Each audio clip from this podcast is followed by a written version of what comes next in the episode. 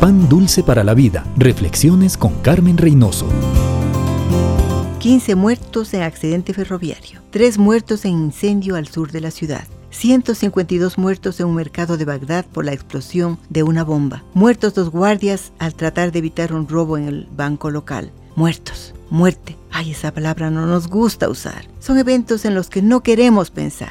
Pero en este valle, nada más seguro que la muerte. Aún la muerte de cristianos fieles. Los cristianos mueren por enfermedad, por la suma de muchos años, en accidentes. Eso es la ley de la vida. La diferencia de los que tienen un buen pastor, que les cuida, es que al llegar al valle de sombra de muerte no temeré mal alguno, porque tú estarás conmigo. La muerte para el cristiano es un pasar de vida a mejor vida. Y aunque el proceso para llegar a este punto pudiera ser difícil, el buen pastor nos ha asegurado su presencia. Él estará conmigo. Con Él haré el viaje inevitable y como dice la palabra, ausentes en el cuerpo, presentes con el Señor. No os entristezcáis como los que no tienen esperanza. El que duerme en el Señor está con Él hasta la resurrección cuando vuelve con Jesús. ¿Está usted seguro de su futuro después de la muerte?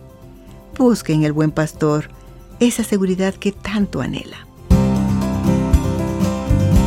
Pan dulce para la vida. Reflexiones con Carmen Reynoso.